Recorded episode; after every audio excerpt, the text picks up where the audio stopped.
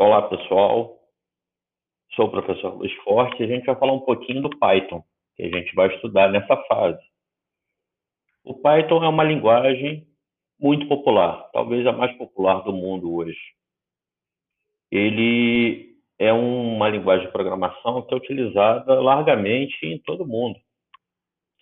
Então é bastante interessante aprender Python para quem quer trabalhar com desenvolvimento de software, né? Por que o Python? Né? O Python ele é uma linguagem muito versátil. Né? Ela é largamente aceita tanto nos setores comerciais, né, nas empresas, enfim, para desenvolvimento de software, quanto no mundo acadêmico. Né? Então, ele é uma linguagem versátil no mundo acadêmico que, que interage com outros softwares mais específicos, né? Solvers, por exemplo. E o Python é uma linguagem que é muito bem aceita para o pessoal de ciência de dados, né?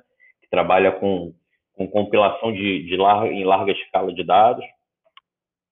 Com Python eu tenho é, é, módulos aí de, de, módulos e maneiras de programar inteligência artificial, machine learning, é, scripts para automação é, é, diversos, né? Então, é uma linguagem que é bastante versátil, ao contrário de outras que são focadas em uma única aplicação.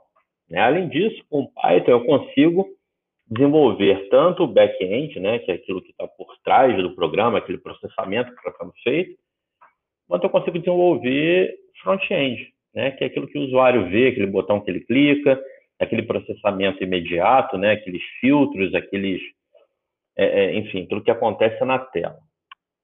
É, o Python ele é uma linguagem muito interessante. Por isso ela é muito, muito bem aceita no mercado de trabalho. É raro você ver um desenvolvedor Python hoje no mercado de trabalho desempregado. Né? Ele pode até estar trabalhando por conta própria, por achar mais lucrativo. Mas sem emprego é muito difícil. Né? O, o mercado ele adotou o programador em Python, né? Então, já que o Python é tão versátil assim, né, serve para tudo, então é natural que ele tenha uma boa aceitabilidade no mercado de trabalho. Fora isso, ele tem diversas outras vantagens, né? Por exemplo, eu não preciso reinventar a roda no Python. Eu tenho milhares de bibliotecas de terceiros, né? Então eu posso aproveitar pedaços de código, né, que estão disponibilizados gratuitamente.